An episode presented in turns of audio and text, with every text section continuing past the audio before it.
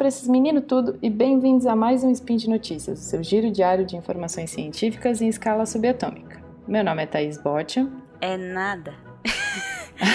a imunoglobulindazinha do SciCast. Ah, quem trocou meu nome? Quem trocou seu nome?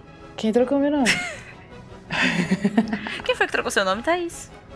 Quem pediu para trocar o meu nome, a Cris, muito linda, aceitou, foi o nosso querido Vinícius Lisboa. Acatado aqui sua opinião. Acatou, acatou, e ele é da Imuno também, então, meu parça, tô citando ele aqui. Aê, e o meu é Cris Vasconcelos. A eterna primeira de seu nome. Muito obrigada. E hoje, 28 Hermetian do calendário Decatrian e de segunda, 13 de agosto de 2018 do calendário Gregoriano. Pega o seu cafezinho aí que nós vamos conversar sobre imuno, claro. Porque a gente ainda quer pegar a onda do SciCast de imuno. Que a gente gosta. a gente gosta. É lindo. E os artigos do programa de hoje são Terapia contra câncer visando ativação de linfócitos T. Pode levar a efeitos colaterais como autoimunes. Hum.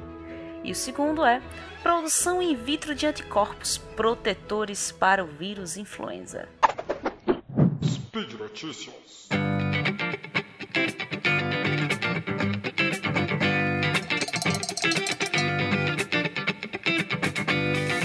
E na nossa primeira notícia, que é terapia contra câncer visando ativação de linfócitos T, pode levar a efeitos colaterais como mais câncer ainda e autoimunidades.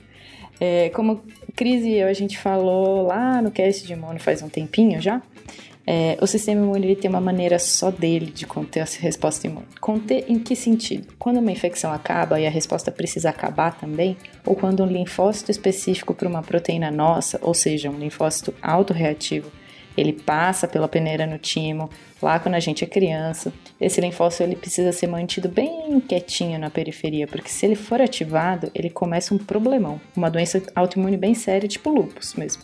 Um dos mecanismos que o sistema imune usa para manter é, esse linfócito quietinho lá no canto é ativar um tipo de proteína que se chama PD1. E quando essa proteína sinaliza em macrófagos, por exemplo, ele fagocita menos. Ele pode ser menos efetivo no combate a infecções. No linfócito, essa sinalização ela pode levar a uma menor produção de citocinas, aquelas substâncias que podem produzir inflamação, migração de mais células e mais um monte de coisa. Mas por que eu estou falando esse monte de coisa de novo? Porque saber disso tudo faz com que nós, pesquisadores, tenhamos ideias geniais, ou não tão geniais, óbvio. É, nem, inventar... eureka, nem toda eureka é... Exato. Legal. Nem, nem toda coroa é eureka. Nossa! Frase para a eternidade, né? Frases para a eternidade. Frases para teses. Frase para tese, nem toda coroa é eureka. Entendedores entenderão. É Arquimedes, só referência, tá? a Cris no mudo, tá? Só pra... Ela tá rindo. Eu sei que ela tá rindo, mas ela tá rindo no mudo. Bom, porque saber disso tudo faz com que nós, pesquisadores, a gente consiga inventar terapias contra doenças, vacinas novas e tratamentos para câncer, que nem é esse paper que a gente está trazendo aqui. E foi a sinalização dessa proteína PD1 que foi usada para estimular a imunidade a tumores. Mas como? Os pesquisadores desse artigo que a gente trouxe para vocês, eles bloquearam a sinalização de PD1 em camundongos e induziram o desenvolvimento de um tipo de câncer, que é, enfim, chamado de linfoma não Hodgkin, nome difícil da imuno. Esse linfoma é um câncer de célula T que é fácil de ser induzido em modelos animais. O que aconteceu é que, explicando bem facilmente assim, é que a terapia para inibir o inibidor, ou seja, estimular o sistema imune, foi efetiva contra o tumor. Sim, parabéns mas também foi um tiro que saiu pela culatra. Porque, como eu disse antes, o sistema imune usa essa proteína para regular vários outros tipos de resposta que devem ficar quietinhas. E aí que aconteceu, Cris? E aí, e aí? Tumor regrediu, mas outros tumores surgiram e sinais de autoimunidade também. Então, a gente vê que não é toda ideia genial, não é toda manipulação de algum sistema que a gente conhece a fundo que consegue ser uma ideia genial para uma terapia. Mas isso significa que a gente não deve mais procurar nenhuma terapia contra câncer? Não, né?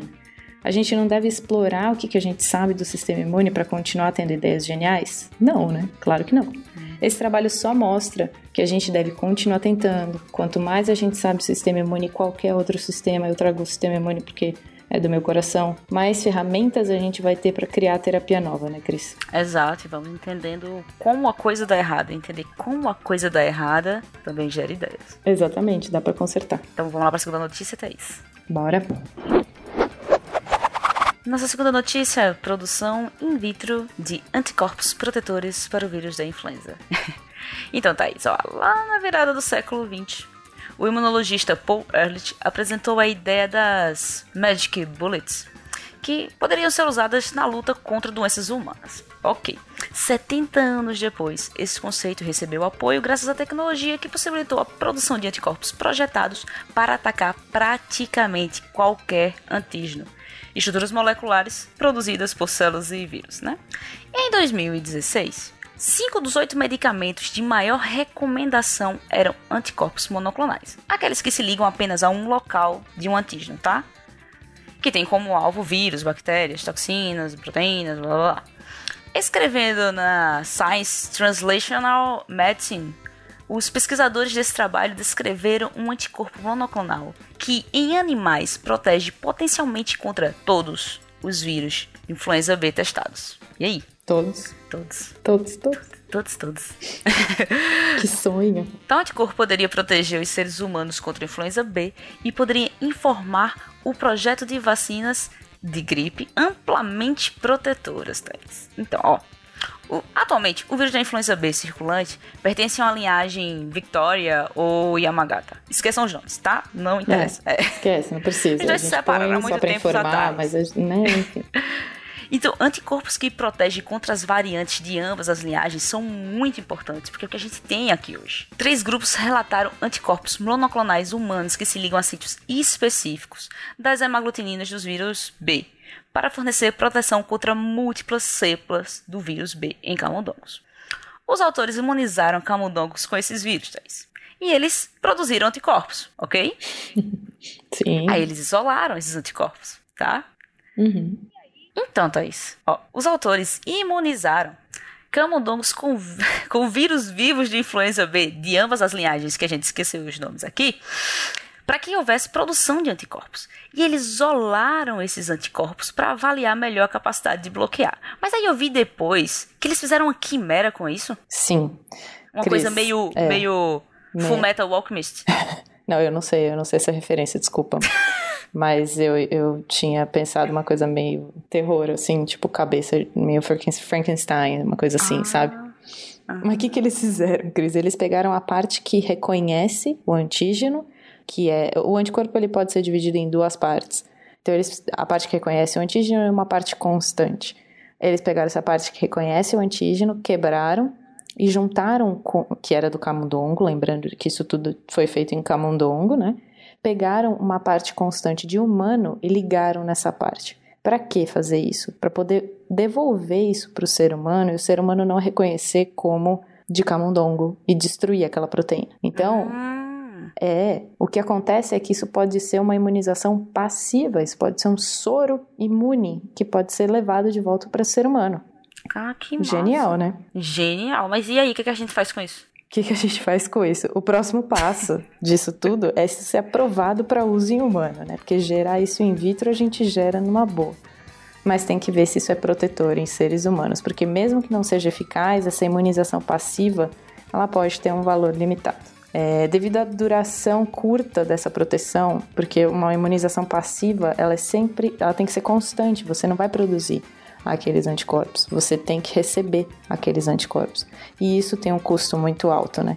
E então essa abordagem pode não ser tão eficaz quanto as vacinas normais que a gente já tem para influenza. Mas ela pode ser útil para alguns tipos de pessoas que estão em risco de exposição, como por exemplo profissionais da saúde, equipes de emergência e também pessoas com é, algum tipo de imunodeficiência que não podem tomar vacina, tipo imunodeficiência como variável, as pessoas com AIDS, as pessoas imunossuprimidas, né? Isso é muito importante, cara. Sim, Tá sim. Estamos aí pra isso, tá vendo? uns erram, os outros ainda estão, estão uns passos atrás. Então, assim, Thaís, a gente segue em busca de terapias ideais para cânceres, infecções virais, bacterianas e tudo mais, errando, acertando, mas sempre tentando passar por todos os testes que a gente tem antes de aprovar uma vacina. Exatamente. A gente erra bastante até acertar. Não tem problema não, a gente Exato. continua indo. Bom, por hoje é só, né? Ouça o Spin todos os dias para ficar por dentro do sistema imune e suas peculiaridades. Para ficar protegido. Exatamente, para ficar imune. É, deixa também seu post no comentário, elogio, crítica e xingamento esporádico. Lembrando ainda que esse podcast só é possível por conta do seu apoio no patronato do SciCast, tanto no Patreon quanto no Padrim e no PicPay também. Um grande abraço, muitos anticorpos e até amanhã. Até amanhã. Beijo.